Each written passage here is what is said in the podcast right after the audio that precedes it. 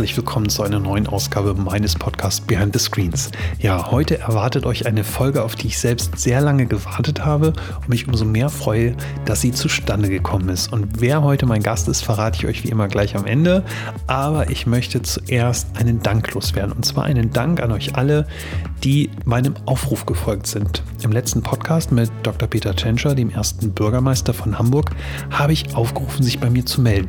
Wir sind ja eine Digitalagentur mit dem Hauptsitz hier in Hamburg. Wir haben noch einen Standort in Wien und in Berlin. Und wir wollen stark wachsen. Wir wollen das Team innerhalb von 24 Monaten verdoppeln. Wir werden dann knapp 200 Leute.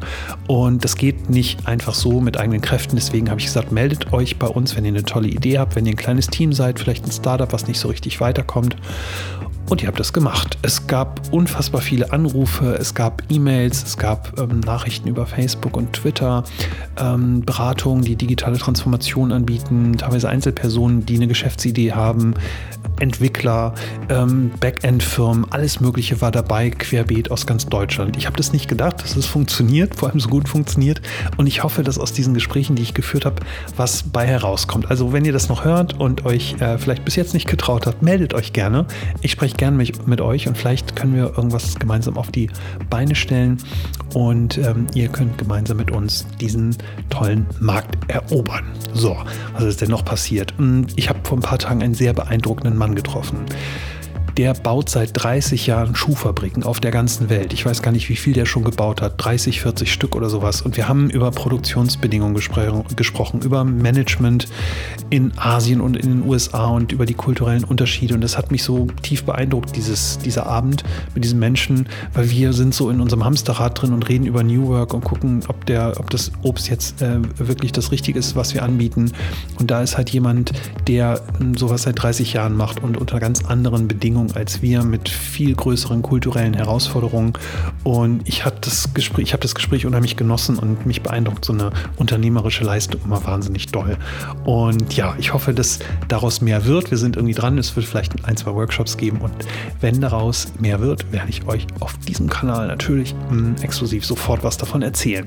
Ja, und an dem Abend ist natürlich auch das Thema Coronavirus gefallen. Wenn man international arbeitet, dann äh, spricht man darüber. Für mich war das Thema bis jetzt sehr weit weg und heute plötzlich bekomme ich die ersten Meldungen, dass uns das Thema doch irgendwie betrifft. Und zwar unsere Kunden, weil äh, Kunden teilweise das Problem haben, dass Lieferketten nicht mehr funktionieren, Reisen finden nicht mehr statt. Und auch wir hatten auf einem großen Event in Südkorea im März einen Pitch geplant und der steht nun auf der Kippe.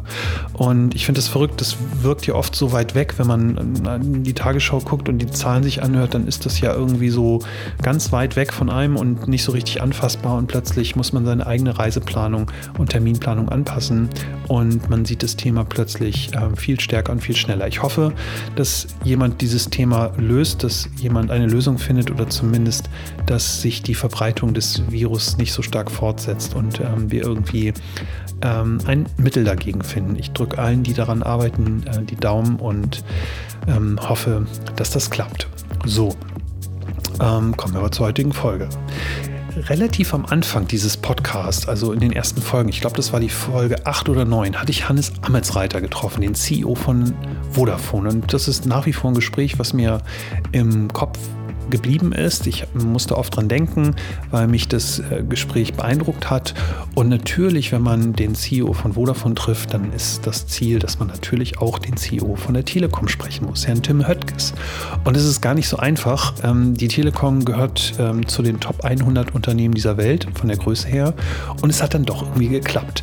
Ich hatte die Chance, eine Stunde mit ihm zu sprechen und das Team drumherum hat es irgendwie möglich gemacht. Und was ich immer so lustig fand, ich glaube, ich hatte das schon mal in einem anderen Podcast gesagt, ich hatte ein bisschen das Gefühl, dass Herr Höttges auch ein bisschen aufgeregt war, weil er sagte mir hinterher, das wäre der erste Podcast in seinem Leben, den er gemacht hat. Und ich finde es immer eigentlich ganz cool, wenn dann diese gestandenen Manager, die äh, irgendwie auf großen Bühnen stehen und äh, schon vor tausenden von Leuten gesprochen haben und bei der Tagesschau und Co. waren, dann plötzlich ein bisschen aufgeregt sind, wenn sie mit mir als kleinen Podcaster sprechen. Ähm, vielleicht hat er aber auch nur so getan. Ich weiß. Ich fand es auf jeden Fall cool. Ähm, was ich aber viel cooler finde, ist ähm, das Drumherum. Also natürlich das Team. Und dann gibt es immer meistens eine Person, manchmal sind es zwei Personen.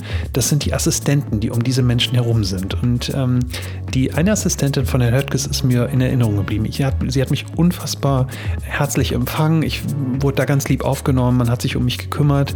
Und ich finde, das ist immer ein ganz schönes Zeichen, an der man Kultur erkennen kann, die irgendwie nicht durch irgendwelches PR gefärbt ist, sondern das sind dann am Ende des Tages Menschen, die dann ähm, wirkliche äh, Wärme und Herzlichkeit ausstrahlen. An dieser Stelle danke. Vielleicht hört sie ja sogar zu und kann sich erinnern. Ähm, der Kaffee war wunderbar und nochmal vielen Dank für die Gastfreundschaft. Ja, und die Telekom. Ich kenne die Telekom ja noch aus Zeiten, wo irgendwie ein Anruf äh, in Einheiten gemessen wurde und 23 Pfennig äh, gekostet hat. Und ich war ehrlicherweise noch nie bei der Telekom in Bonn. Und ich empfehle jedem, der irgendwie Interesse hat an Transformation und wie sich Unternehmen, auch traditionelle Unternehmen neu erfinden können, dem empfehle ich eine Reise nach Bonn. Das müsst ihr euch wirklich anschauen. Man kommt dahin, es ist ein modernes, hippes Unternehmen, wahnsinnig viele junge Leute, es ist, es ist viel Wirbel irgendwie da, überall wird gesprochen, offene Atmosphäre. Ähm, Menschen tragen mit Stolz das Logo. Es gibt sogar einen Flagship-Store, wo ich mir irgendwie Telekom-Klamotten kaufen kann. Das würde ich jetzt persönlich nicht anziehen, aber es gab genug Leute, die da mit äh, dem magentafarbenen ähm, Tee herumgelaufen sind. Also eine sehr coole kommunikative Atmosphäre. Ja, und worüber habe ich gesprochen? Ich habe natürlich über Davos gesprochen. Die Aufnahme ist jetzt ungefähr zehn Tage her. Da war das Thema gerade in den Medien. Ähm, ich habe ihn gefragt, warum er nicht da ist. Wir haben über natürlich über die Digitalisierung gesprochen, die Herausforderungen, die so ein Unternehmen hat, ähm, was eigentlich bei der Telekom noch gemacht werden muss, um dort besser zu werden. Und ja, ich finde ein sehr cooles Gespräch. Und äh, Herr Höttges hat am Ende ähm, gesagt, er ist sich sehr sicher, dass er die Abrufzahlen von Landesamtsreiter schlagen wird.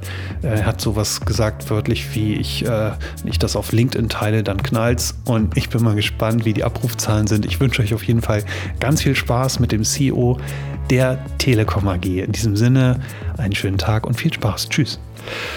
Seit mehr als acht Monaten freue ich mich genau auf diesen Tag.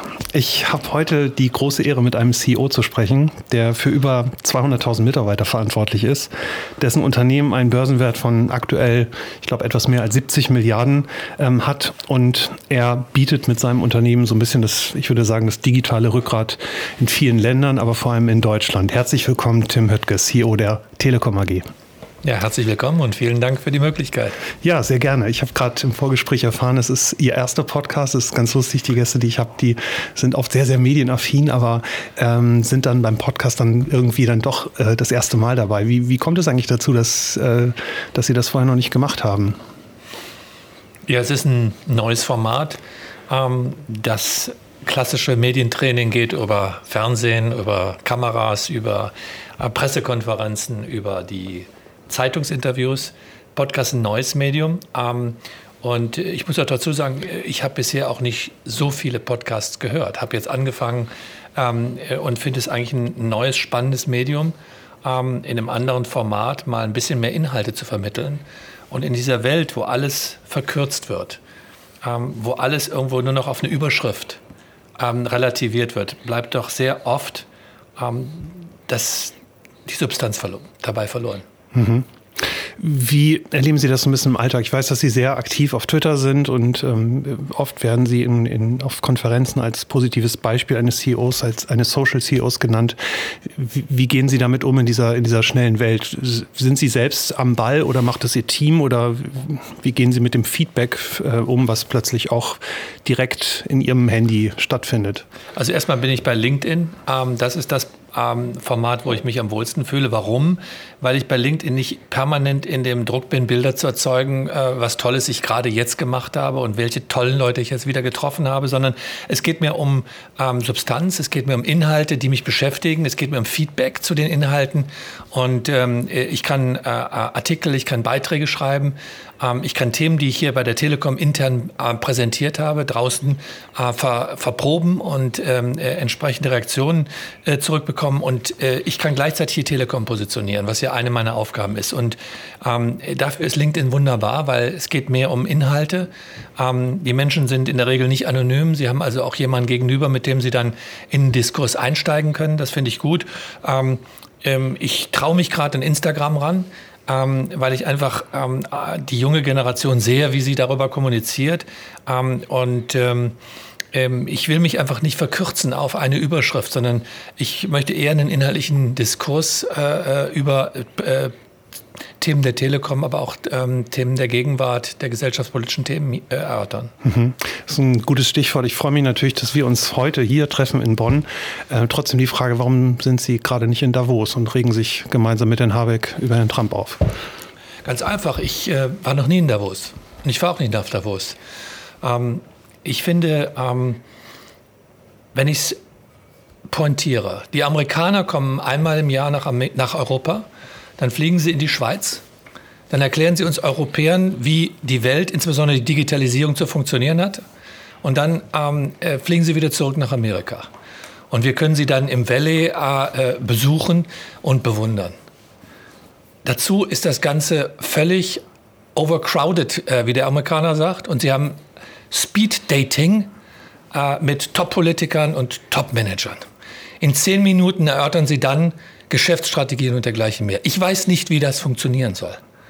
Ähm, ich möchte mit meinen Partnern, und wir haben viele Partner in Amerika, einen inhaltlichen Diskurs führen. Ich möchte verstehen, was sie mir anzubieten haben als Produkte oder wie ich meine Produkte bei ihnen positionieren kann. Ich möchte ihre Diskussionen über Handelsbeziehungen, politische Themen, unternehmerische Themen in Gesprächen, in Diskussionen führen, die irgendwo mal eine Stunde dauern oder vielleicht auch ein bisschen länger. Und ich glaube nicht, dass mir das Format in Davos dazu gereicht. Ist es ähm, eine nachhaltige Strategie, eine nachhaltige Einstellung? Ich frage mich das gerade, weil ich finde, gerade in den letzten, weiß ich nicht, 12 bis 18 Monaten erlebt man ja so ein bisschen so, ein, so eine Art verstärkte Aufmerksamkeitsökonomie. Also der, der am lautesten ist, der, der die größte Reichweite hat, über den wird halt auch berichtet. Also Trump ist jetzt ein, ein Beispiel. Ich glaube, es gab viele Beispiele auch über Weihnachten. Das werden Sie verfolgt haben, die äh, Diskussion beim WDR zum Thema Umweltsau etc. Also ähm, plötzlich bekommen Themen eine, eine, eine große Relevanz, ohne dass äh, nachhaltig darüber diskutiert wird. Ist das noch die gute Strategie, heute sozusagen eher hier zu Hause zu bleiben, zu sagen, ich kümmere mich um die wichtigen Themen, aber ich habe keine Lust auf Speeddating? Also ich glaube, ähm, Sie können es nicht verhindern, als Unternehmen auch immer wieder in äh, das Feuer äh, der Tagesüberschriften reinzubekommen. Und äh, ähm, das ist natürlich dann auch eine Frage, wie gehe ich damit um, wie manage ich so ein Thema dann ab. Aber ähm, ich versuche die Deutsche Telekom und ähm, das Geschäft, was wir betreiben in, in der ganzen Welt. Ähm, wir sind in 14 Ländern mit großen Netzen vertreten, wie in Deutschland. Ähm, wir haben 210.000 Mitarbeiter weltweit. Ähm, wir sind mit der T-Systems fast überall global tätig. Ich versuche so ein globales, aber auch politisch, gesellschaftlich relevantes Unternehmen ähm, möglichst aus diesen Tagesüberschriften rauszuhalten. Mhm. Und ich versuche, eine nachhaltige Unternehmenspolitik zu machen, wo ich nicht ankündige, sondern versuche zu liefern. Und in der Kommunikation versuche ich immer zu sagen, was haben wir bis heute wieder erreicht? Was war der Schritt? Wir sind nie fertig und wir haben viel zu tun. Äh, und wir sind auch nicht perfekt. Ich habe nie den Anspruch, das zu erklären, aber zu zeigen, wir kommen Schritt für Schritt für Schritt voran. Ich beteilige mich auch nicht an diesen Hysterien. Im Moment diese Diskussion über Nachhaltigkeit. Wir haben vor zwei Jahren haben wir über Nachhaltigkeit öffentlich diskutiert. Ich war auf der Demexco und auf anderen Veranstaltungen, wo ich das Thema ähm, ähm, hoch äh, adressiert habe. Und jetzt sind wir in der Umsetzung.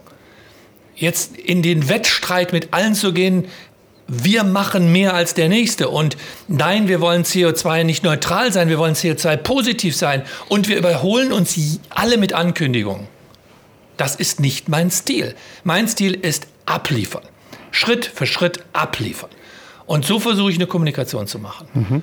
Und ähm, äh, ich glaube, auch jede Form von Politisierung des Erklärens wird viel Beifall bekommen bekommt aber gleichzeitig auch viel Kritik. Sie polarisieren und ähm, dann lenken sie ab von der eigentlichen Umsetzung. Und deswegen, für mich ist die Execution, das, was wir hier bei der Telekom voranbringen, das ist für mich das Aller, Allerwichtigste. Und das insbesondere die Kundeninteraktion. Und das ist jetzt nicht nur Management-Talk, sondern das ist auch der Versuch, dass wir diese Organisation fokussieren auf diese Themen. Ähm, das ist das Wichtigste. Mhm. Ich würde gleich gerne nochmal auf das Thema Nachhaltigkeit kommen. Vorab aber die Frage, Sie schildern, dass Sie das Thema liefern und, und sozusagen mit Bedacht äh, als, als Ihren Stil bezeichnen. Ist das eventuell so ein bisschen auch das Erfolgsgeheimnis in den USA gewesen? Ähm, jeder, der so ein bisschen digital unterwegs ist, wird, wird die Geschichte der Telekom in den USA mit John Ledger verfolgt haben. Eine sehr schillernde Person. Gerade äh, im Vorgespräch darüber gesprochen, dass es vor äh, 15, 20 Jahren undenkbar gewesen wäre, dass hier Menschen mit einem Magenta-Hoodie rumgerannt wären. Jetzt kann ich hier unten im, im Foyer welche kaufen. Ähm, ist, ist das so ein bisschen der Stil, den, den wir, den Sie eventuell auch den Amerikanern voraus haben und der das dann letztendlich diesen schwierigen Markt dann auch äh, bezwingbar macht? Also erstmal, ähm, die USA ist ein unfassbarer Erfolg. Es ist der größte Turnaround in der Telekommunikationsgeschichte weltweit. Und es gibt keinen anderen vergleichbaren Case. Und deswegen ähm, bin ich auch ein Stück stolz oder wir sind stolz darauf, dass wir an diesem Erfolg ähm, mitgemacht haben und teilhaben konnten. Ähm, wenn man sich das jetzt ganz analytisch deutsch anschaut, dann ähm, sind die, die Inkredenzien des Erfolges eigentlich sehr klassisch. Ähm, wir haben 40 Milliarden investiert. 40 Milliarden, damit wir ein 4G-Netz haben, was in Amerika erstmal steht. Ohne eine Infrastruktur können wir nichts verkaufen. Da können sie noch so schillernd sein. Das Zweite, was wir getan haben, ist, wir haben ein sehr ähm, diverses Team gebaut. Ähm, und ich rede jetzt nicht in Diversität nur von Geschlecht, sondern ich rede insbesondere von den Qualifikationen der Leute. John Ledger, der eine unfassbare Art hat, Menschen zu motivieren aber auch ein Mike Siebert, der eine unfassbare analytische Art hat, Kundenwünsche in Angebote wie den Uncarrier ähm, äh, und andere Angebote umzusetzen. Und wir haben gleichzeitig eine starke Marke. Kurze Leute, das Uncarrier, was das? Ja, ich komme gleich vielleicht im zweiten Abteil. Und wir haben dann dazu diese enorme ähm, motivatorische, aber auch diese Bereitschaft, uns in den in den Dienst der Marke zu stellen. John Ledger hat sich komplett in den Dienst der Marke gestellt. Mit seiner Kleidung, mit seinem Auftritten. Er hat immer wieder auch laut betont, das ist das T, das ist T-Mobile in den USA, dafür stehen wir. Und er hat sich Social Media mäßig so positioniert, dass jeder Kunde auf Augenhöhe mit ihm diskutieren kann. Sie können, er hat 6,5 Millionen Follower, ähm, die ihm jeden Tag Kundenfeedback geben. Und dieses Kundenfeedback hat er genommen und hat gesagt, da sind unheimlich viele Menschen unzufrieden. Es gibt keine ähm, Unlimited-Tarife. Es gibt in Amerika ähm, nicht die Möglichkeit, mein Endgerät früher zu wechseln. Es gibt in Amerika ähm, äh, Dienste, die sehr viel Datenvolumen äh, verschlingen, ähm, äh, aber die ich zusätzlich bezahlen muss. Es gibt in Amerika ähm, die Möglichkeit, einen 24-Monats-Vertrag nicht einfach zu kündigen. Das ist alles kompliziert. Und dann haben wir in Amerika gesagt, okay, das wollen wir ändern. Deswegen sind wir nicht mehr ein Carrier im klassischen Sinne. Carrier ist der Telekommunikationsanbieter im amerikanischen, sondern wir sind der Uncarrier. Wir sind genau das Gegenteil des Establishments. Wir wollen nicht so sein wie die AT&T und die Verizons und haben uns mit der Marke, mit dem Herzblut dann ähm, äh, und mit dem Auftritt dann dagegen positioniert. Und genau das, was die Kunden von uns erwartet haben, haben wir dann in Amerika umgesetzt. Und so haben wir ähm, 26 Quartale in Folge mehr als eine Million Kunden dazugewonnen. Wir haben heute 83 Millionen Kunden in Amerika und ähm, extrem viel gelernt. Und jetzt kommt natürlich sofort Ihre Frage, Meier, Sie sagen, pass mal auf, macht ihr das denn jetzt auch in Europa oder in Deutschland so? Ähm, und wenn ja, ähm, ähm äh, wo und wenn nein, warum nicht? Das wäre eine Frage gewesen. Die Frage, die davor gekommen wäre, wäre, es widerspricht sich ein bisschen mit dem, was Sie davor gesagt haben. Weil Sie gesagt haben, Sie sind dann eher der ruhige, mhm. überlegte, der, der liefert. Ähm, man könnte John Ledger jetzt auch ähm, sagen, das war alles eine große Wette. Das hätte auch richtig doll nach hinten losgehen können. Ähm, es hat aber geklappt. Die Frage ist jetzt, was hat darin geklappt? War die Infrastruktur gut und deswegen hat es geklappt oder war John Ledger als Marke einfach überzeugend? Weil ich kann mir vorstellen, dass hier viele in ihrem Aufsichtsrat gesessen haben und gesagt haben, was ist mit dem Typ da drüben los? Mhm. Ehrlich gesagt, der Aufsichtsrat hat sich mehr Sorgen darüber gemacht, ähm, als wir entschieden haben, 40 Milliarden in die Infrastruktur zu investieren. Ähm, Sie müssen mal sehen, in welcher Situation wir waren. Wir hatten kein iPhone. Ähm, ähm wir haben ähm, damals gesagt, okay, wir verkaufen äh, unsere, unsere Antennenplätze, um Geld zu bekommen, ähm, was wir dann Apple zahlen, damit die uns äh, ihre Endgeräte zur Verfügung stellen. Wir haben ähm, äh, eine Fusion mit der Metro PCS gemacht, um zusätzliches Spektrum zu bekommen, damit wir Kapazität anbieten können. Frequenz. Frequenzspektrum. Wir haben ähm, ein flächendeckendes Netz gebaut. Ähm, ich meine, ich brauche nicht zu erzählen, Amerika ist fast ein Kontinent, ein riesiges Land. Ähm, für 330 Millionen Menschen haben wir eine Infrastruktur aufgebaut. Und die Frage, wie füllst du die Infrastruktur mit Kunden? Das war die Frage meines Aufsichtsrates. Und ich glaube, wir waren wirklich mutig. Ähm, wir haben an den amerikanischen Markt geglaubt, weil er auch regulatorisch ähm, bessere Rahmenbedingungen hat als Europa. Ähm, wir haben daran geglaubt, dass wir den AT&T und Verizon, den großen Anbietern, Parole bieten können, wenn wir äh, aggressiv genug spielen. Und dann kam die Kombination mit John Ledger, der die Emotionalität, der die Mitarbeiter motiviert hat, zu sagen, jetzt füllen wir dieses Netz mit Kunden. Und diese Kombination, die hat uns erfolgreich gemacht. Mhm.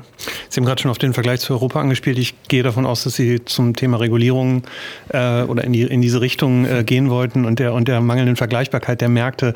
Ähm, vorab die Frage, wie, wie, viel, wie viel Tim Höttges steckt, steckt in diesem Erfolg? Ich kann mir vorstellen, Sie sind ja äh, nicht gefangen, aber Sie sind natürlich in einer Wahnsinnsstruktur mit Vorstand, Aufsichtsrat, Regulierung etc. Äh, klassisch unternehmerisch agieren, dass Sie morgens aufstehen und sagen, ich habe eine Idee, jetzt machen wir mal mal, ich rufe mal John an, wir machen mal was. Das funktioniert ja nicht. Also wie, wie viel steckt von Ihnen da eigentlich wirklich drin? Also gar nicht negativ gemeint, sondern als Gestalter, als gestalterische Frage. Ich also mich würde das wahnsinnig machen mit so einer Struktur. Ja gut, also erstmal ist es schwierig, über einen selber zu reden. Ähm, äh, äh, ich, ich bin Chairman, also Aufsichtsratsvorsitzender von den USA. Ähm, ich bin acht, zehn Mal im Jahr bin ich ähm, in Amerika, ähm, weil das ist unser größtes Geschäft nach Deutschland, ähm, was wir betreiben. Ähm, ich bin natürlich auch in einem kontinuierlichen Dialog mit dem Management über Ideen oder über Themen. Aber ähm, wenn Sie mich fragen auf das Tagesgeschäft, dann sage ich, da bin ich nicht drin. Weil ähm, eine Sache habe ich geändert, auch als ich hier Chef geworden bin. Wenn Sie ein weltweites Geschäft führen, wo Sie lokal operieren, in Polen bis nach Griechenland, in Deutschland bis nach ähm, in die USA mit Netzen, dann sollten Sie ein Management vor Ort haben, die die Kunden verstehen, die ähm, die Relevanz des Anbieters verstehen, die verstehen, was die Wünsche des Kunden sind, die verstehen, ähm, wie ich auf den Wettbewerb reagiere, weil der Wettbewerb überall lokal ist. Ähm, und äh, da habe ich irgendwo für mich die äh, Lehre rausgezogen, ähm, gib den Leuten Empowerment, gibt den Leuten die Möglichkeit, selber eigenständig zu entscheiden, was richtig ist, ähm, gibt den Rahmen vor, was sie erreichen sollen, die Aufgabe und lass sie das Thema lösen. Natürlich holen sie Genehmigungen ein, wenn es um Geld geht und um Investitionen, aber ähm, die Autonomie des Tagesgeschäftes liegt in den Märkten bei uns. Und da ist es auch richtig ähm, äh, verortet. Und von daher, ähm, wenn es um die täglichen Angebote in Amerika sagt, da steckt wenig Tim Höttges drin. Was ich momentan sehr stark mache, ist eine Transferleistung. Ich versuche das, was ich in meinen Märkten sehe, in die anderen Märkte reinzubringen und Brücken zu bauen. Ähm, die Stream-On-Angebote in Deutschland ist eine Kopie vom Uncarrier. Die Unlimited Offers, die wir haben. Äh, wir waren der erste in Deutschland, der ein Unlimited Offer gemacht hat. Vielleicht nicht so aggressiv, äh, wie wenn ich der Challenger, der Herausforderer wäre. Ähm, aber wenn Sie Holland sehen, wir haben in Holland einen sehr schwierigen Markt gehabt. Wir haben einen ähm, sehr erfolgreichen Turnaround ähm, ähm, ähm, hingekriegt. Wir sind jetzt an Vodafone vorbeigezogen. Ähm, ähm, wir sind jetzt die starke Nummer zwei in Holland. dann ist das eine Kopie äh, unserer Uncarrier-Initiative von den USA. Aber ich finde auch hier, man kann nicht eins zu eins etwas kopieren, was in einem Markt funktioniert, muss noch lange nicht in dem anderen Markt funktionieren. Und Sie müssen natürlich auch die Ökonomie im Auge behalten. Netze in den USA ähm, kosten was anderes als ein Netz in, in Deutschland. Ähm, und die Auflagen in Deutschland sind andere als in den USA. Und das muss man immer auch berücksichtigen, wenn man entsprechend ähm, so ein globales Geschäft betreibt. Mhm. Diesen Ansatz des Kopierens finde ich relativ äh, spannend. Ich habe oft immer das Gefühl, wenn dann irgendwie die äh, alljährliche IFA ist und Magenta neben den Kollegen aus Düsseldorf steht, ähm, äh, wirkt es oft so, als wenn die Produktmanager vorher miteinander gesprochen haben, weil dann doch irgendwie zeitgleich dann beide mit einem Flat-Angebot kommen und mhm. so.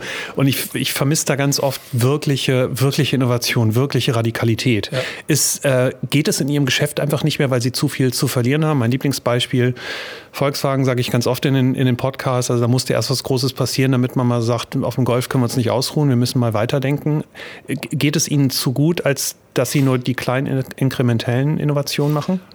Also die Frage diskutieren wir natürlich ganz intensiv und ich halte das auch übrigens für alle Unternehmen für die schwierigste Frage überhaupt.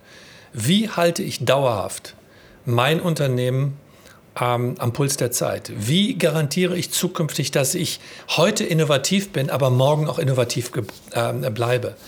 Ähm, wie schaffe ich es, dass die Menschen, die etwas erfunden haben, das in Frage stellen ähm, für etwas Besseres, etwas Neueres? Und umso größer und erfolgreich sie heute sind, umso schwieriger ist es für ein Unternehmen, diesen Sprung in einen neuen Zyklus zu schaffen. Und wir haben hunderte von Beispielen in der Managementliteratur genau zu dem Thema. Gucken Sie sich äh, Intel an. Für Jahre lang war es erfolgreich und dann auf einmal kamen die Qualcomms und haben letztlich die gesamten Chipsets für Mobilfunk ähm, äh, äh, produziert, ähm, obwohl eigentlich Intel als Marktführer der logische ähm, äh, Anbieter gewesen wäre. Oder schauen Sie sich an ähm, äh, die Elektromobilität, wo auf einmal die etablierten Anbieter äh, von einem Tesla ein Ausrufezeichen gesetzt bekommen. Ähm, schauen Sie sich an IBM und HP. Das waren, die, das waren die großen Anbieter der Vergangenheit im IT-Sektor und die dann von den Cloud-Anbietern wie Microsoft oder auch von AWS, also Amazon, äh, entsprechend ähm, äh, äh, herausgefordert sind und ähm, ähm, viel Markt verloren haben. Und genau das gilt für den Telekom. Aber ich sage Ihnen auch, wir, wir haben uns hingesetzt und haben gesagt, was ist eigentlich Innovation bei einem Telekommunikationsanbieter? Und wissen Sie, ich hätte natürlich sagen können, auch wisst ihr was, wir bauen jetzt den nächsten Google oder wir bauen jetzt den nächsten Facebook. Wir sind diejenigen, die Software-Applikationen bilden für den Kunden. Aber was ist unsere DNA? Wir bauen Netze. Unsere Kompetenz liegt in der Infrastruktur. Und wir bauen Mobilfunknetze, wir bauen Festnetze, wir bauen Infrastrukturen, weltweite globale Netze für Geschäftskunden. Da liegt übrigens auch der Umsatz von 75 Milliarden. Und wenn Sie mich heute fragen, seid ihr da innovativ? Da sage ich Ihnen, da ist die Deutsche Telekom, und das sage ich auch bewusst, die Deutsche Telekom, deutsche Ingenieurkunst.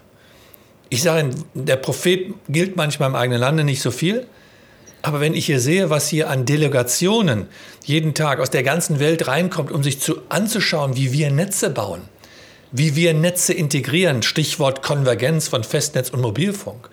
Ähm, wenn ich mir anschaue 5G, wo wir technologisch in der Implementierung äh, eine führende Rolle haben, auch in der Standardisierung von diesen Produkten, dann sage ich Ihnen, da sind wir nach wie vor als Deutsche Telekom äh, sehr stark, sehr kompetent ähm, und wenn Sie wollen, so innovativ. Ähm, wir waren die Ersten, die Konvergenz in Deutschland äh, vorangetrieben haben, Festnetz und Mobilfunk integriert. Ähm, ich glaube, dass unsere Netzinnovationen gut sind. Äh, historisch, ISDN, äh, das ganze Thema VDSL. Ich will jetzt gar nicht auf diese technischen Begriffe eingehen. Aber wir waren da immer jemand, der weltweit durchaus ähm, als, als Leuchtturm auch für die anderen galt. Was Sie aber meinen, sind die Fragen der Produktinnovation.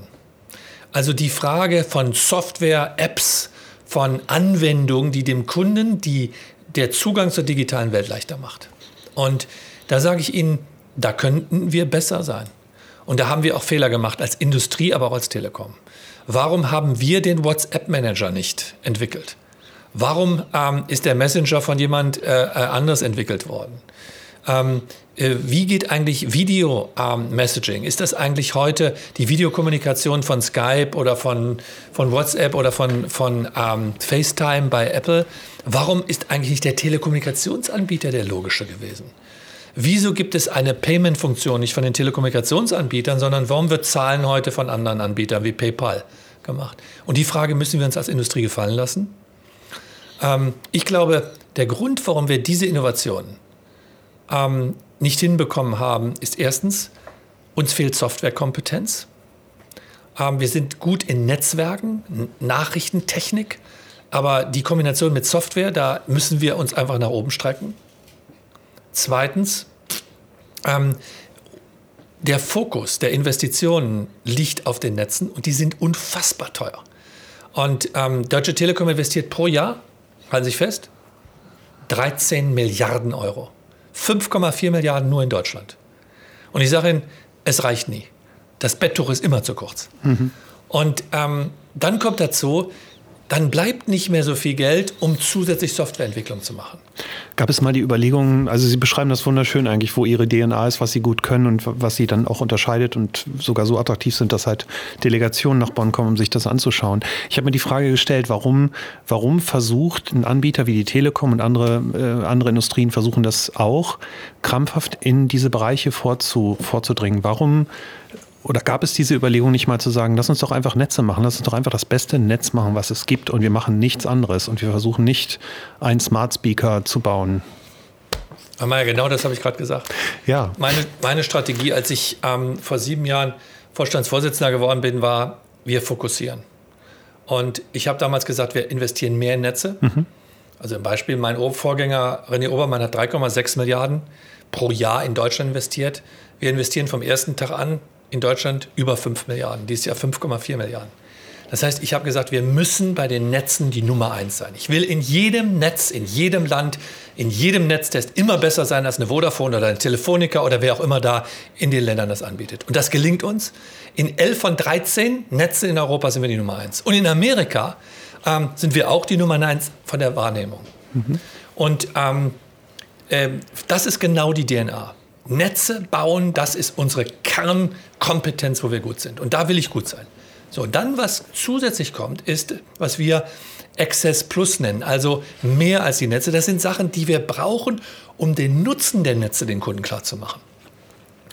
Ich gehe jetzt mal auf die ähm, Konsumenten. Eine Fernsehplattform wie Entertain oder Magenta TV heißt es jetzt bei uns. Magenta TV mit über 4 Millionen Kunden wir sind in Europa die Nummer eins im Fernsehanbieter-Umfeld. Ähm, äh, das ist in der Kombination mit der Infrastruktur absolut sinnvoll anzubieten. Die Kombination, zu Hause einen Router zu haben und mein Haus zu vernetzen, die Dienste, das ist eine Kompetenz, die wir machen.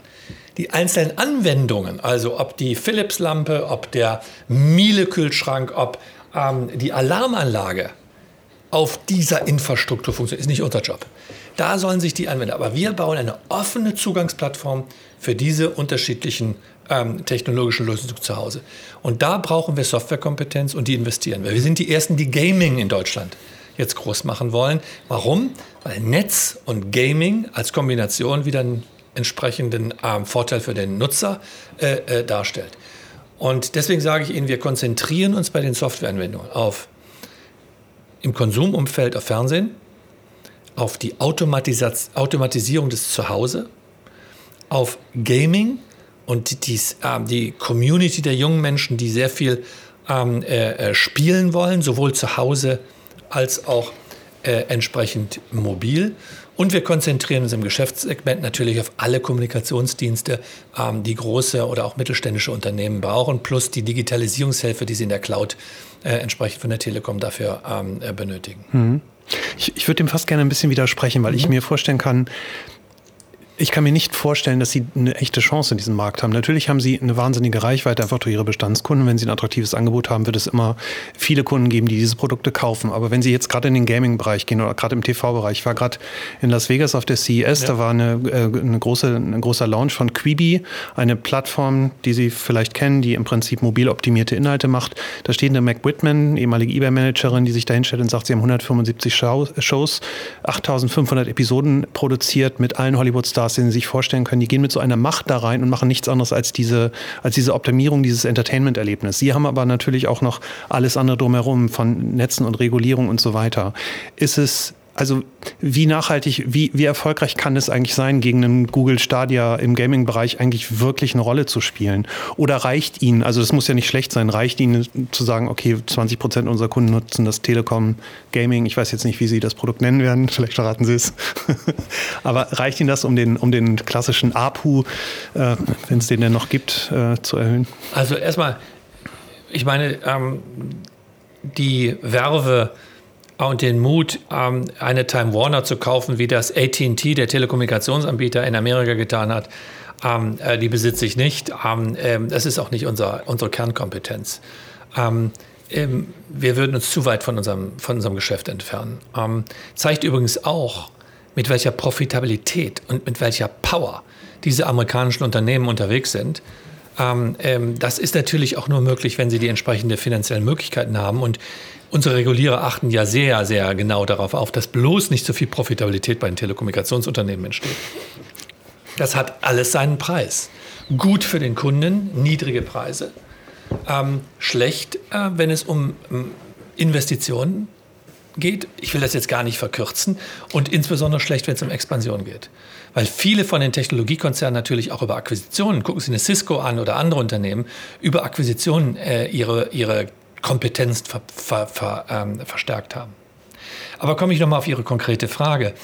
Content, wir wollen Content-Aggregator sein. Was heißt das? Wenn ich zu Hause sitze wie in Amerika und habe auf einmal drei Setup-Boxen unter meinem Fernseher. Ähm, habe ich meinen Apple TV, dann habe ich meine Comcast-Box und dann habe ich noch einen anderen Anbieter. Und für jeden bezahle ich übrigens mehr als 100 Dollar pro Monat. Ja, das ist Wahnsinn. Wahnsinn. Und ich komme als Deutsche Telekom und biete ein Produkt an für 39 Euro inklusive dem Festnetzzugang, wo ich die Möglichkeit habe als Kunde analoges TV zu gucken. Ich kann gleichzeitig mir alle großen Hollywood-Studios runterladen. Ich habe die Möglichkeit Netflix, ich habe die Möglichkeit Maxdome, ich habe die Möglichkeit Sky einmal dazu zu haben und ich habe das alles auf einer integrierten Plattform und das übrigens nicht nur zu Hause, sondern den gleichen Dienst auch mobil auf meinem iPad oder meinem Computer oder auf meinem Mobilfunkgerät, dann sage ich Ihnen, wir nehmen Komplexität für den Kunden aus dem Spiel. Und das erleben wir. Die Kunden wollen gar nicht, ich sage mal nur eine Plattform. Die wollen auch den Content von jemand anderem haben. Und da sehen wir unsere Chance. Wir wollen die Disneys genauso zeigen wie die Time Warners. Wir wollen die Fox bei uns haben und wir wollen natürlich auch den Sport-Content bei uns haben, wenn wir nicht selber kaufen, dann mit unseren Partnern wie Sky zusammen. Und da schaffen wir eine Aggregationsfunktion für den Kunden.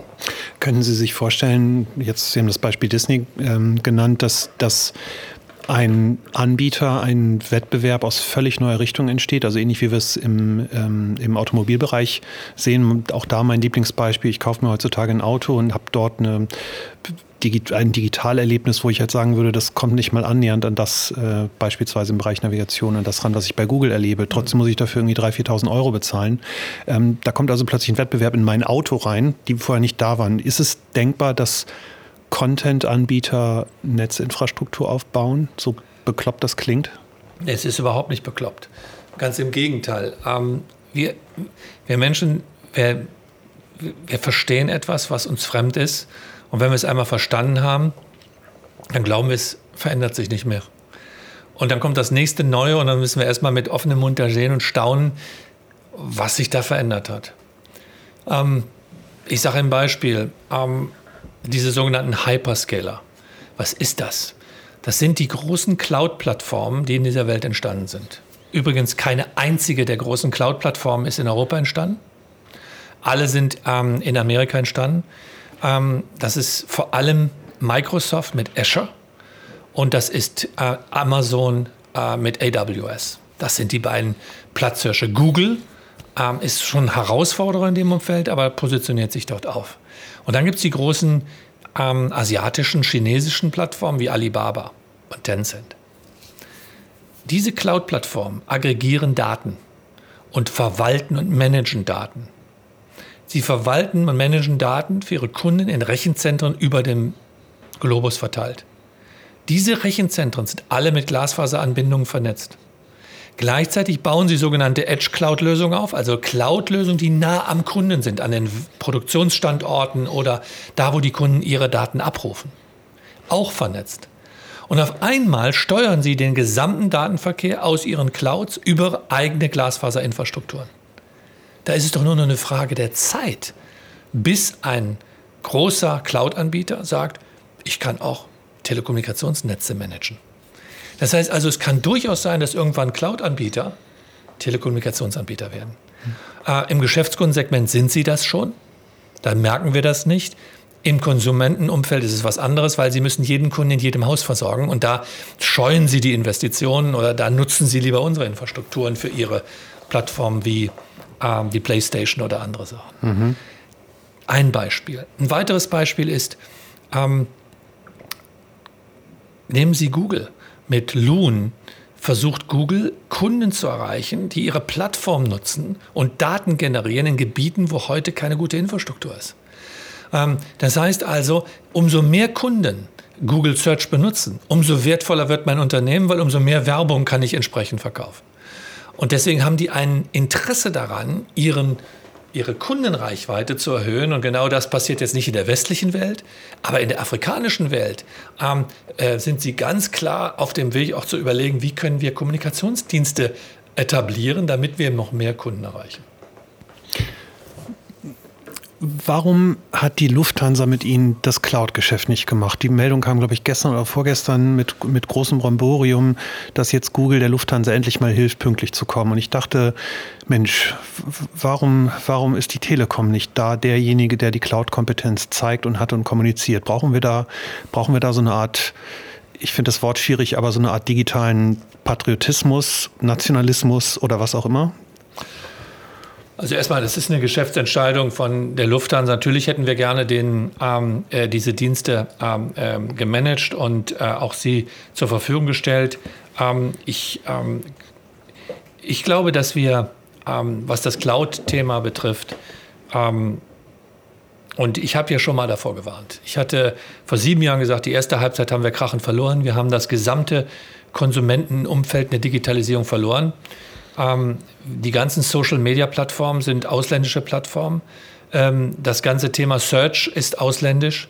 Ähm, ähm, die gesamte Datensteuerung von uns Europäern funktioniert über ausländische Plattformen.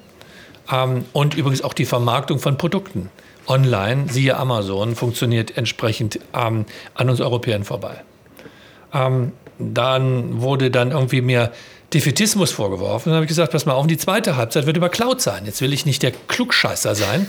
Ähm, aber ich sage Ihnen auch, ähm, ich finde es eine katastrophale Entwicklung, dass keine Industriepolitik, dass keiner hier in Europa mal sich überlegt hat, wie schaffen wir es eigentlich, dass unsere Daten, die wir hier produzieren, auch in Europa halten. Und woran liegt es, dass es bisher außer SAP die selber übrigens die Cloud von, ähm, von ausländischen Betreibern nutzen. Also HANA nutzt ja auch ähm, äh, äh, eigene, aber auch ähm, mhm. fremde Infrastruktur, dass keine dieser Infrastrukturen in Europa entstanden ist.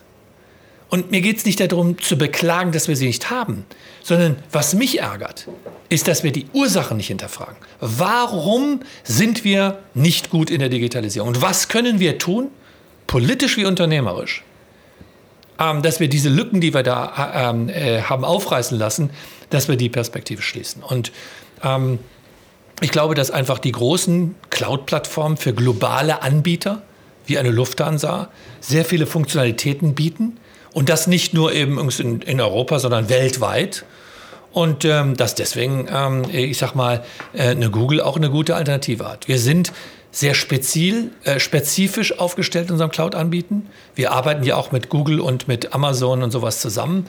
Ähm, und unsere Cloud, die wir anbieten, ist eben eine Cloud, die hundertprozentig sicherstellt, dass nur zertifizierte Mitarbeiter auf diese zugreifen, ein zertifizierter Zugang zu den Daten stattfindet und immer sichergestellt wird, dass diese Daten in der europäischen Rechtsprechung, also nach der Europäischen Datenschutzgrundverordnung, verankert sind und hier in Europa, respektive in Deutschland auch gespeichert und vorgehalten hat. Also unsere Kunden wissen, wo sie in der Public Cloud ihre Daten haben. Und das ist für viele Kunden attraktiv. Unser Geschäft wächst zweistellig. Aber nichtsdestotrotz, die großen Hyperscaler dieser Welt haben natürlich noch andere globale Vorteile, die wir nicht anbieten können. Mhm. Das kann ich bestätigen. In meinem Agenturalltag haben wir natürlich auch die Kunden, die dann halt darauf achten, zu sagen, so wie sieht es mit der Sicherheit aus, wo sind die Daten, äh, gerade öffentlich-rechtliche Unternehmen, die da natürlich äh, Wert drauf legen oder, oder auch dazu verpflichtet sind. Ähm, Sie sagten gerade so ein bisschen, wir sind schlecht in der Digitalisierung. Was kann man eigentlich machen? Wenn man, wenn man Ihnen zuhört und Interviews liest oder auch wenn man Herrn Amitsreiter zuhört, dann äh, kommt eines ganz schnell und beide sagen Sie äh, so ein bisschen im, im, im, gleichen Tenor, wenn wir so viel für Lizenzen bezahlen müssen, dann können wir auch, dann haben wir ja auch kein Geld für andere Dinge. Äh, ist es so einfach? Wenn Sie ein paar Milliarden jetzt mehr hätten, wären Sie der nächste Amazon Cloud-Anbieter? Nein. Also ich, ich würde mich auch nicht so verkürzen wollen, deswegen machen wir einen Podcast. genau. ähm, äh, also erstmal, wir kriegen das, was wir verdienen. Und das gilt für von mich. Von der Politik oder vom Kunden? Das gilt für mich für den Kunden. Und das gilt für mich auch von der Politik. Mhm. Und übrigens, bei der Politik ist es auch nicht anders. Ähm, und die Deutsche Telekom ist ein globales Unternehmen. Und Sie sehen ja, ähm, was wir für Erfolge haben ähm, in den Märkten, wo wir investieren. Ich habe in Amerika äh, mehr als 40 Milliarden investiert und ähm, das war eine große Wette. Und jetzt haben wir zweistelliges Wachstum. Zweistelliges Wachstum, nicht jetzt im Umsatz nur, sondern vor allem auf der Profitabilität und im Cashflow. Das Geld fließt gerade zurück und das freut die Aktionäre. Ähm, äh, äh, wenn Sie sich den amerikanischen Kurs angucken von unserer Aktie, dann dann ist das eine, ähm, eine ähm, sehr erfolgreiche Story auch für den, für den Investor gewesen. Ich glaube, was wir, was wir tun müssen, ist, als Unternehmer, und wir sollten uns selber an die Nase fassen, ist, wir müssen unsere Softwarekompetenzen verbessern. Ähm, die, wenn Sie mich fragen, wenn meine Leute morgens aufwachen, was müsst ihr tun? Dann fallen mir 100 Sachen ein, aber eine Sache ist wichtiger. Wenn du nicht weißt, was du tust, digitalisiere alles, was du digitalisieren kannst. Automation der Prozesse hilft nicht nur den Kosten, sondern hilft auch dem Kunden, weil ich dem bessere Dienste zur Verfügung stelle. Digitale Plattformen, digitale Dienste anzuschließen, ermöglicht dem Kunden unsere Netze besser zu, äh, zu nutzen. Digitale Applikationen im Geschäftskunden helfen unsere Netze auszulassen. Digitale ähm, Sierung in der ähm, äh, hilft Daten zu generieren. Mit Daten können wir intelligenter Produkte entwickeln, können wir intelligenter ähm, Angebote machen. Ich kann übrigens auch die Qualität meiner Netze dadurch verbessern, dass ich proaktiv reagieren kann, wenn ich merke, da sind ein paar Router im Feld, die schon erste Schwachstellen zeigen, dann mache ich proaktives Maintenance, proaktive Reparatur. Das heißt, Digitalisierung. Alles, du kannst nicht genug machen momentan davon. Egal wo. Digitalisiere, digitalisiere, digitalisiere. Das ist, das müssen wir tun. Und dazu brauchen Sie Kompetenz. Sie brauchen übrigens auch eine Ordnung. Sie brauchen Regeln, wie Sie das machen. Insbesondere für die Datenhaltung, die großen Data Lakes, die Sie haben im Unternehmen. Also das wäre für mich ein Kernbereich, wo wir uns selber an die Nase fassen müssen. Und die Softwarekompetenz, wenn Sie die nicht haben, sie weltweit aufzubauen. Wir bauen momentan Tausende, allein im letzten Jahr 1500 mehr von Softwareentwicklern in Indien auf die uns helfen, Applikationen, Prozessautomatisierung äh, zu helfen, weil wir die Ressourcen in Deutschland äh, oder in Europa auch nicht momentan so bekommen, wie wir sie brauchen. Wie kriegen Sie, wie kriegen Sie das in die Organisation rein? Also ich habe als, als Anbieter habe ich natürlich auch mit der Telekom zu tun und man, man mhm. schlägt dann klassisch irgendwann gegen, gegen oder an ihren Einkauf und erlebt dann die Prozesse, die es schon seit immer gibt. Äh, das hat gar nichts mit der Telekom zu tun, das, hat, das erlebt man bei vielen anderen Unternehmen auch. Da wird dann äh, wirklich, also wir mhm. kriegen dann Aufträge, da steht da drin ein Stück Software, ja. also äh, weil das halt so im SAP irgendwie hinterlegt ist. Ich finde es das beeindruckend, dass Sie das so predigen und das, das, das, das auch so beschreiben. Aber wie kriegen Sie das hin, dass halt Sabine Schneider, die bei Ihnen im Einkauf sitzt, sagt, so, jetzt hole ich mir mal den besten Software-Zulieferer, den ich finden kann? Also, also erstmal ist Strategie und eine fokussierte Strategie. Dass die Menschen verstehen, es gibt hier nicht 100 Prioritäten, sondern es gibt hier wenige Prioritäten, dass das jedem klar wird. Also wir messen das übrigens mit Online- und äh, ähm, Pulsbefragungen, wie wir das nennen bei uns, regelmäßig, ob die Menschen verstehen, was wir wollen und also übrigens Zustimmung zur Strategie über 80 Prozent in der Firma. Das ist für mich ein, ein Indikator, dass die Menschen verstehen, was wir eigentlich wollen. Mhm. Das Zweite ist, ähm, Schulung. also wenn Sie die Schulungen sehen, die wir machen, jetzt rede ich jetzt nicht von der klassischen Schulung, sondern Design Thinking, anders denken, wie man ein Problem löst, dann werden Sie überrascht sein, was wir bei der Telekom in diesem Umfang machen. Übrigens, was ich am faszinierendsten finde, ist der, diese Grassroots, diese Automatismen, die hier stattfinden. Dann tun sich Truppen zusammen, die sagen, pass mal auf, wir finden Design Thinking so toll, wenn einer keine Schulung hat und wenn der eine weiß nicht, weiß, es geht, bucht uns. Wir stellen unsere Arbeitskraft noch zusätzlich zur Verfügung und helfen euch mal zu zeigen, wie man auch im Personalbereich über Design Thinking ähm, äh, kundenorientiert intern arbeiten kann. Drittes Thema. Drittes Thema ist, und das ist klassische Umsetzung. Wir haben einen sogenannten Digital Health Check gemacht, also einen Gesundheitscheck der Digitalisierung. Und wir haben gesagt, in jedem Bereich, was, machen die, was macht die Industrie draußen? Was machen unsere Wettbewerber, soweit wir das beurteilen konnten, ähm, mit Beratern? Was machen wir und wo stehen wir da? Und haben festgestellt, wo wir Defizite haben, wo wir aufholen müssen und haben daraus Maßnahmenpläne erarbeitet. Das ist das sogenannte Digital ähm, äh, Handbook, was wir hier haben, wo wir in jedem Bereich dann, dann unterstützen und sagen, das erwarten wir für euch. Und das letzte Thema ist das vielleicht wichtigste ist die Art, wie die Organisation arbeitet. Ich will jetzt gar nicht die Schlagworte DevOps und agile Organisation so leer im Raum stehen lassen. Aber ich bin selber als Chef überrascht, mit welcher unfassbaren ähm, Dynamik wir agiles Arbeiten hier eingeführt haben.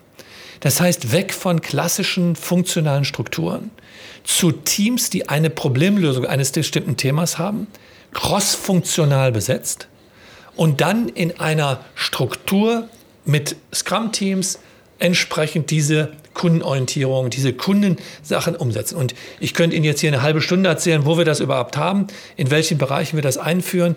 Ähm, diese Organisation stellt sich gerade von einer vertikalen in horizontale Teams um, in agile Strukturen um, ähm, mit einer Geschwindigkeit. Das gesamte ungarische Team, komplett, alle ungarischen, wir sind die Deutsche Telekom in Ungarn, so um als im Bild zu geben, ist heute agil organisiert. Komplett, alle. Und dann sage ich immer, hallo, ähm, geht das denn überhaupt? Wie funktioniert das mit Transparenz? Und was ist denn, äh, ist das denn alles wirklich so produktiv, was ihr da tut und dergleichen mehr? Und kommen die Lösungen auch so, wie ihr es euch vorgestellt habt? Haben wir den Time to Market gewonnen? Und ich sage Ihnen, die Ergebnisse sind sehr, sehr vielversprechend. Und in Deutschland ähm, haben wir jetzt, ich glaube, acht große sogenannte Tribes, wie sich das Neudeutsch nennt, eingeführt, ähm, die sich mit Kundenthemen auseinandersetzen, crossfunktional zu lösen. Mhm. Sie feiern, ich glaube, dieses Jahr 25-jähriges äh, Jubiläum. Mhm. Ich glaube, das Durchschnittsalter, hat mir jemand geflüstert, ist äh, um die 46, 47 Jahre.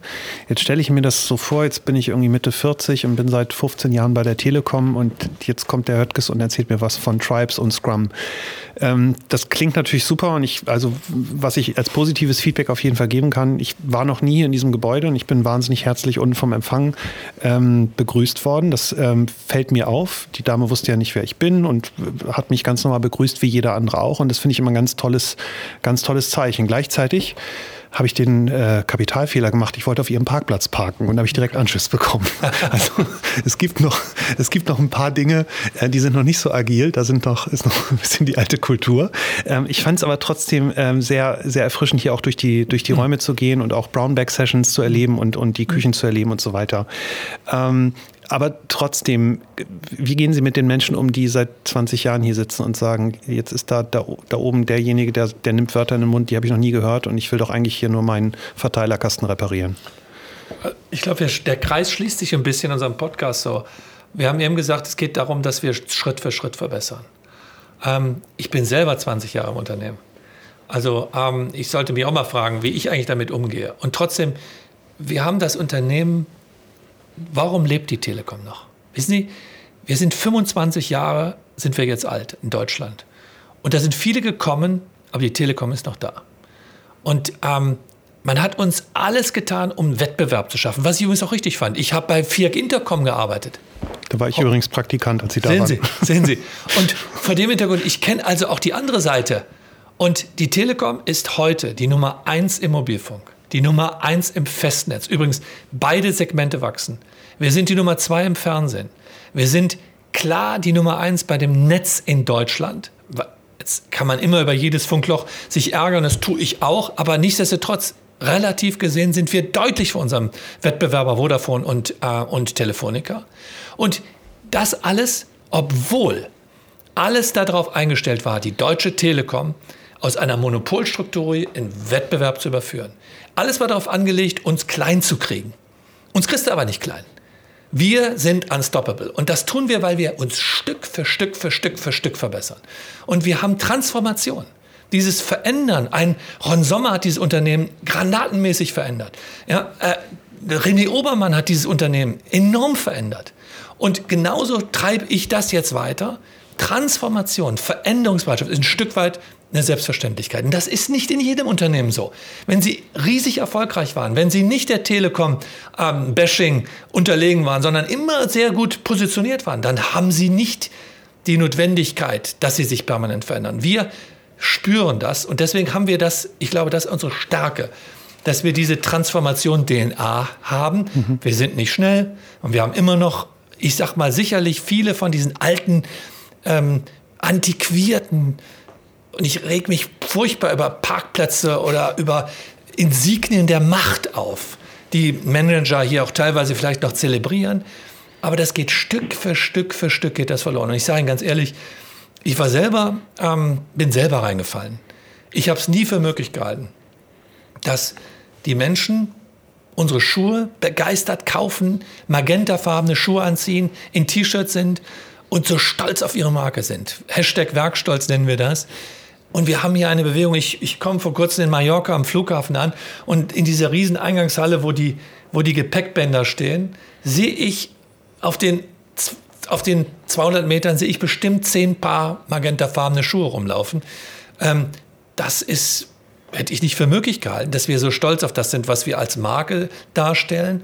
Und das ist auch ein Stück weit Transformation. Da hat uns übrigens dann auch Amerika geholfen. Ähm, Sie sehen ja selber, keiner hat hier mehr einen Anzug an. Ähm, es sei denn, wir gehen zum Kunden oder wir gehen zur Bundeskanzlerin. Ähm, keiner hat hier irgendwo eine Anzugspflicht. Wir haben hier offene Bürowelten. Wir haben hier ähm, eine ganz andere Art, auch wie wir zusammenarbeiten. Da sind wir ein Stück weit Welle. Ähm, vielleicht ein bisschen später als das Valley. Aber ganz ehrlich, lieber später ankommen als nie ankommen. Und wir sind immer noch da, nach 25 Jahren stärker denn je. Würden Sie sagen, Sie sind da besser aufgestellt als, weiß nicht, die Kollegen in Stuttgart bei Daimler, die sich einen Sascha Pallenberg holen, um dann digitaler zu sein, oder einen Joe Keser, der sagt, jetzt holen wir die Luisa in den Aufsichtsrat, um da ein bisschen äh, Nachhaltigkeit ähm, ins Tagesgeschäft zu bekommen. Also bei Ihnen gab es mal den, wie hieß der, Robert T. Online und seitdem gab es keine schillernde Person. Brauchst du die bei der Telekom nicht, weil Sie das treiben und es diese Veränderungs-DNA so stark in diesen Räumen äh, gibt, die ich zugegebenermaßen auch spüre, wenn ich mit hm. Mitarbeitern auch bei Ihnen im Haus spreche? Ja, vielen Dank. Also erstmal, ich bin nie davon überzeugt, dass sie über eine Person, über irgendwelche charismatischen Übertypen ein Unternehmen alleine transformieren. Das mag in der, im Erfolg gut funktionieren, aber im Misserfolg funktioniert das nicht. Um, ähm, Culture eats strategy for breakfast, hat mal mein Professor gesagt. Und wenn sie nicht die richtige Kultur haben, wenn die Leute nicht irgendwo ein Verständnis haben, an einem Strick zu ziehen, dann werden sie scheitern. Und deswegen bin ich keiner, der der Meinung ist, ja, es braucht charismatische Typen, es braucht Leader, die sich vorne hinstellen und den ersten Schritt tun. Es braucht Leute, die auch irgendwo Vorbilder sind für die Organisation, weil nicht jeder ist dazu geeignet, irgendwo vorne wegzumarschieren. Menschen warten, zögern, gucken. Aber auf der anderen Seite, wenn Sie nicht eine Gesamtbewegung haben, wenn Sie ein Unternehmen, zumindest nicht in der Größenordnung, mit der gesellschaftlichen Relevanz für Infrastruktur, wenn Sie Bewegung bekommen. Und ähm, deswegen sage ich Ihnen, ich glaube, wir sind besser aufgestellt als diese Unternehmen, ähm, auch wenn die mich jetzt verprügeln mögen, weil ich erstens glaube, den Druck, den wir haben durch das Internet, den Druck, den wir gesehen haben durch die Anbieter aus dem Valley, ähm, der hat uns ja schon sehr früh getroffen. Ähm, zweitens, wir haben sehr nah von dieser Industrie immer partizipiert. Wir haben auch lernen können von denen. Ähm, für, die, für viele der klassischen Industrien ist dieses Internetparadigma, was ja alles irgendwo ein Stück weit mit der Digitalisierung getrieben hat, was noch ein bisschen Neuland. Und das Dritte ist, ich glaube, dass wir ähm, eine andere Form haben, unsere Ziele zu übersetzen. Wir sind sehr stark lokal organisiert. Wir haben heute eine sehr gute Governance, dass wir Power in den einzelnen Einheiten haben und keinen zentralen Overhead, wo es eine zentrale Produktion gibt, sondern unsere Produktion ist immer lokal. Und dadurch haben wir stärkere, so, wie soll ich sagen, autonome Teams, um ihnen ein Bild zu geben, die sich verantwortlich fühlen müssen übrigens. Also es ist nicht nur ein Geschenk, sondern es ist auch eine Verantwortung, die sie haben wenn man sich die Unternehmen im Valley anguckt, sie waren, ich glaube, ja. bevor, sie gestartet sind, waren, waren, sie dort und haben den klassischen Valley-Besuch gemacht, Nein. den ja viele Manager machen. Ja, ja jetzt provozieren Sie. Jetzt endlich hier ein bisschen pfeffrig hier, aber das, also erstmal bin ich, ich war Finanzvorstand. Und davor war ich Festnetzvorstand, also für das Telekom-Geschäft zuständig. Und als ich aus dem Finanzen rauskam, haben mir gesagt, weißt du, du kannst jetzt nicht morgen irgendwo einen Magenta-Pulli anziehen und dann bist du der Vorstandsvorsitzende. Und ich habe mir damals von dem Aufsichtsrat ausbedungen, dass ich die Zeit habe, sechs Monate ins Valley zu gehen und erstens drei Monate an der Stanford University einen Kurs zu besuchen, ähm, wo Leader auf Führungsrollen vorbereitet werden und um Zeit zu haben, dieses Ökosystem ähm, zu verstehen. Gleichzeitig übrigens auch als Chairman in den USA Zeit zu haben. Damals haben wir angefangen, ähm, mit den großen Investitionen ähm, in Amerika Zeit zu haben, um das wichtige Amerika-Geschäft noch besser zu verstehen. Dafür habe ich eine Auszeit genommen. Übrigens, auch mein Nachfolger ähm, hatte die Zeit, hier sich schon auszutoben, obwohl ich noch verantwortlich war. Und das hat wunderbar geklappt. Das war ein, meines Erachtens ein Role Model für einen, einen Übergang zwischen zwei Vorstandsvorsitzenden, weil René hat mir unheimlich viel Platz gegeben ähm, in der Zeit und gleichzeitig äh, war er noch hier und hat äh, ähm, das Unternehmen ähm, gerade ausgeführt. Das gesagt, ähm, habe ich viel gelernt in der Zeit. Und übrigens auch den Menschen nicht gesagt, auch übrigens der Tim CFO ist von einem Tag auf den nächsten der Tim Vorstandsvorsitzender geworden. Das wäre auch unglaubwürdig gewesen, weil es nicht gewesen wäre. Und diese Zeit hat mir enorm viel gegeben, um auch mich neu zu positionieren, neues Geschäftsverständnis zu, ähm, für mich zu, zu finden, über wie ich und wo die Telekom ähm, äh, zukünftig hingehen soll. Mhm. Und das hat ja, ich sage es jetzt mal, ich klopfe mal auf Holz, das hat ja hervorragend funktioniert. Die Telekom wächst heute in allen Geschäften. Es gibt kein Geschäft, ähm, was nicht wächst. Und ich rede jetzt vom Umsatz und vom Ergebnis. Ähm, wir wachsen in drei Geschäften zweistellig momentan. Ähm, das war das dritte Quartal, sehr, sehr erfolgreich. Und in Deutschland mit, ähm, ich sage mal, 2,9 Prozent im Ergebnis ähm, auf niedrigem Niveau, aber immerhin in diesem schwierigen Wettbewerbsumfeld in, in Deutschland äh, wachsen wir. Und da sage ich Ihnen, das ist auch ein Stück weit dieser sehr neuen, fokussierten Strategie geschuldet, die meines Erachtens hervorragend aufgegangen ist. Wenn man sich so ein bisschen das Chart der deutschen Aktie anschaut, dann zeichnet das ein kleines anderes Bild, aber... Ähm nee, tut's nicht. Ich sage, das ist auch ein... Erstens, Sie müssen Folgendes sehen, die Telekom hat... Ähm, von 50 Cent, als wir angefangen haben in 2013, jedes Jahr die Dividende um 5 Cent erhöht und wir haben 70 Cent ausgeschüttet. Wenn Sie 70 Cent pro Aktie jedes Jahr sozusagen Unternehmen verbleiben ließen, dann wäre die Aktie heute bei 20 Euro. Wir haben aber 70 Cent jedes Jahr oder jetzt im letzten Jahr an die Aktionäre zurückgegeben. Natürlich, das muss man auch entsprechend berücksichtigen, wenn Sie den Aktienkurs angucken. Mhm. Zweitens, ähm, und ich weiß das ganz genau, als ich angefangen habe, war der Aktienkurs ähm, um die 12 Euro. Heute ist er bei 15 Euro. Und wir haben auf einer 5-Jahres-, auf einer 3-Jahres-Scheide den DAX geschlagen. Natürlich in den letzten zwölf Monaten war der DAX stärker als wir. Ähm, eindeutig, ähm, gebe ich gerne den Punkt. Aber wenn Sie uns sehen, auf der 5-Jahres-, auf der 3-Jahres-Scheibe sind wir die Nummer 1 gewesen äh, im Telco-Sektor Europa. Auf die Dividendenrendite bezogen. Inklusive Dividendenrendite, also Kurs plus Dividenden, der sogenannte Total Shareholder Return. Mhm. Äh, so messen sich die, ähm, äh, die Werte gegeneinander. Und ähm, auch ähm, im Vergleich zu den, äh, zu den Indizes. Mhm. Ich versuche ein bisschen einen Haken zu finden. Ich habe ein paar Interviews von Ihnen gelesen, wenn ich Ihnen zuhöre. Das klingt alles, es klingt alles total perfekt. Mhm. Sie achten irgendwie, Sie gehen ins Valley, Sie nehmen sich Zeit, ähm, Sie liefern, ähm, Sie geben den Mitarbeitern Freiräume, Sie achten auf ähm, Diversity. Äh, also so ein bisschen äh, CEO-Lehrbuch, äh, erstes Kapitel, eigentlich perfekt. Wo ist denn, wo ist denn Ihr digitaler Haken? Wo ist denn, wo ist denn das, was Sie vielleicht auch selbst stört, wo Sie sagen, Mensch, da habe ich irgendwie Mist gebaut oder da fehlt mir ein bisschen was? Also erstmal finde ich die Frage großartig, weil wenn Sie ein Unternehmen verkörpern, ich hatte gestern die Rede von Trump gehört ähm, und hatte jetzt gerade das, die Sorge, jetzt lobst du dich selber. Ähm, äh, was natürlich ähm, durchaus äh, die Gefahr ist, wenn Sie begeistert sind von dem, was das Unternehmen tut und wo das Unternehmen aktuell steht.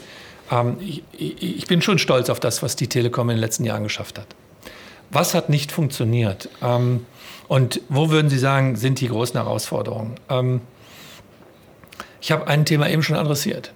Ich finde, die Softwarekompetenz und die Modernisierung unserer Altsysteme, äh, insbesondere wenn es um ähm, die Fragestellung ähm, Service, Service-Themen, Integration von Festnetz und Mobilfunk zum Beispiel geht, da haben wir Nachholbedarf. Das zweite Thema, was mir nicht gelungen ist, ähm, ist die Fragestellung, welches regulatorische Umfeld?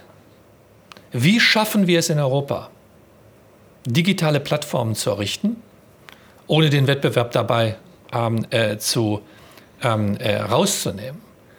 Wie schaffen wir es, dass Europa nicht nur bei der Netzinfrastruktur, sondern auch bei Cloud-Infrastruktur, bei den Zukunftsthemen, die den Wohlstand der nächsten Generation ermöglichen, dass wir hier die richtigen politischen Rahmenbedingungen geben? Und ich bin durchaus in der Phase, wo ich sage, weißt du was, ich muss damit leben, wo wir sind. Versuch nicht permanent die Welt zu verändern. Das ist gar kein nicht dein Job, das soll die Politik entscheiden. Ich weiß, dass ich da eine Rolle spiele, aber an der Stelle bin ich ermüdet. Äh, zumindest temporär, äh, weil ich irgendwo sehe, dass ich mir den Mund fusselig rede und mir sofort unterstellt wird, du tust das doch nur pro domo Deutsche Telekom ähm, du bist verdächtig, alleine wenn du das sagst. Und man abstrahiert nicht zwischen der Rolle des Bürgers, des europäischen Bürgers Tim Höttges und des Chefs der Deutschen Telekom. Ähm, das ist etwas, wo ich mir vorwerfe, ich habe nicht den richtigen Ton oder nicht die richtige Überzeugungskraft, um zu erklären, es geht hier nicht nur um die Telekom, es geht hier um den Wohlstand unserer Kinder. Und dass wir eine andere Ordnungspolitik, eine andere Industriepolitik für Digitalisierung brauchen und dass wir hochgradigst alarmiert sein müssen. Und ich bin gar nicht dystopisch oder negativ. Das sieht jeder, wenn man sieht, was da gerade momentan mit den Hyperscalern passiert, wenn man sieht, wo unsere Daten hingehen, wenn man sieht, wo die gesamte Online-Distribution passiert, dann sage ich Ihnen, wir haben hier ein massives Problem und ich sehe nicht, wie Europa und ich sehe auch nicht, wie Deutschland dieses Thema momentan in den Griff kriegt. Und dass wir nicht die Infrastruktur haben, die wir wollen, liegt nicht daran, dass eine Vodafone, Telefonica, Deutsche Telekom nicht investieren, sondern es liegt auch daran, dass wir nicht investieren können, weil der Free Cashflow muss ja erstmal verdient werden, den wir dann wieder in die Netze stecken. Und da sehe ich, dass viele der, auch wir, 20 Prozent unseres Umsatzes investieren wir momentan in Deutschland, dass wir da an der Leistungsfähigkeit angekommen sind, obwohl es offensichtlich nicht reicht. Hm. Das ist der zweite Punkt, den ich mir vorwerfe. Und ähm, ich glaube, der dritte Punkt ist ähm, die Fähigkeit der effizienten, der, der Kundenorientiertheit, der Akzeptanz der Telekom bei jedem Kunden. Da sind wir ein Riesenstück vorausgekommen. Aber wie, wie zäh und wie schwierig die ich sag mal, die, die wie sagt man mal, die, die Tiefe der Niederungen da sind, ähm, ähm, das ist ähm, sicherlich die Geschwindigkeit dessen, was wir uns vorgenommen haben. Ähm, ähm, da laufe ich immer meinen Erwartungen ein bisschen hinterher. Okay, dann ist ja noch Raum äh, für Verbesserung. Was ich vielleicht sagen kann, die liebe Doro Bär aus Berlin ist treue Hörerin dieses Podcasts. also auch in Berlin wird zugehört. Ähm, vielleicht bringt es ja irgendwas. Ich schätze, ich schätze die Dorothea sehr. Aber sie hat ja auch die Schwierigkeit, Klar. dass in der Bundesregierung enorm viele Menschen über Digitalisierung eine Meinung haben. Mhm. Und Meinungen sind ja auch wichtig. Aber wir haben ja genau das Thema, was wir eben diskutiert haben. Eine Meinung ist gut.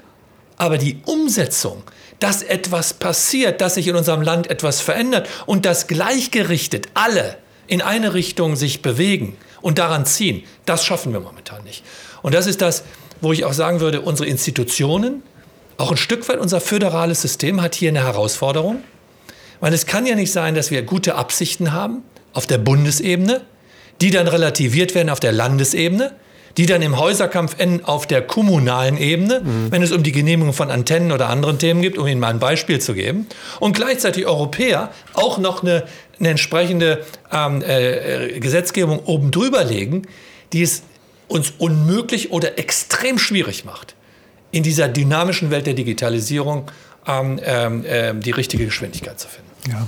Ich ähm, höre das öfter, also öfter von, von ähm, Führungskräften, die genau das beklagen. Deswegen ähm, macht mir das ein bisschen Sorge und ich hoffe, dass wir diese sozusagen diese, diese Wut auf die Situation irgendwie in Energie ummünzen können und das, das verändern können. Ähm, ich habe zum Abschluss noch zwei Fragen. Ich habe vorhin den Fehler gemacht. Ich habe äh, meine Follower auf Twitter gefragt, was sie ähm, einem CEO eines so großen Unternehmens äh, fragen würden. Und da haben sich zwei Fragen rauskristallisiert. Die eine lese ich Ihnen nur vor, die müssen Sie nicht beantworten, aber die andere finde ich sehr lustig. Die erste Frage war, warum Sie so viel verdienen und wer sich um Ihre Kinder kümmert. Und die Frage, die ich spannend finde, ist, wer ist der größte deutsche Rapper? Also die Frage Nummer eins, ich finde, Verdienst ist immer relativ. Ähm, und ähm, ich kann Ihnen sagen, ich arbeite nicht fürs Geld alleine. Ähm, es ist ein wichtiger Leistungsindikator ähm, und der Preis für so einen Job ist hoch. Und ähm, wenn Sie mich privat fragen würden, dann würde ich sicherlich im Nachgang noch mehr Zeit mir wünschen, auch mit meinen zwei Söhnen, die ich habe, äh, zu denen ich ein gutes Verhältnis habe. Da bin ich dankbar für. Aber ähm, ich habe da durchaus ähm, einen Preis zu bezahlen gehabt. Ähm, die größten deutschen Rapper, da gibt es für mich überhaupt keine Sekunde eine Frage.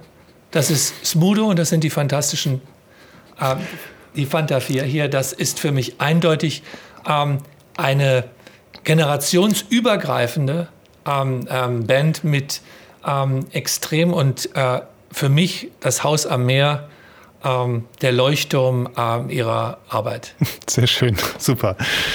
Ähm, Herr Hüttges, vielen, vielen Dank, dass Sie das äh, mitgemacht, hab, äh, mitgemacht haben. Ich hoffe, es hat Ihnen ein bisschen Spaß gemacht. Äh, es war ja das erste Mal ein Podcast. Ähm, vielleicht kommen noch viele weitere Kollegen und werden jetzt auch nach Terminen fragen. Ich äh, fand das Gespräch sehr ähm, spannend, sehr sympathisch, sehr erfrischend und ähm, sage ganz herzlichen Dank, dass Sie auch so viel Zeit genommen haben. Sie haben viel zu tun. Wir haben in Deutschland noch viel ja. zu tun und ich wünsche Ihnen alles Gute. Vielen Dank. Ich danke Ihnen und äh, ich habe was gelernt.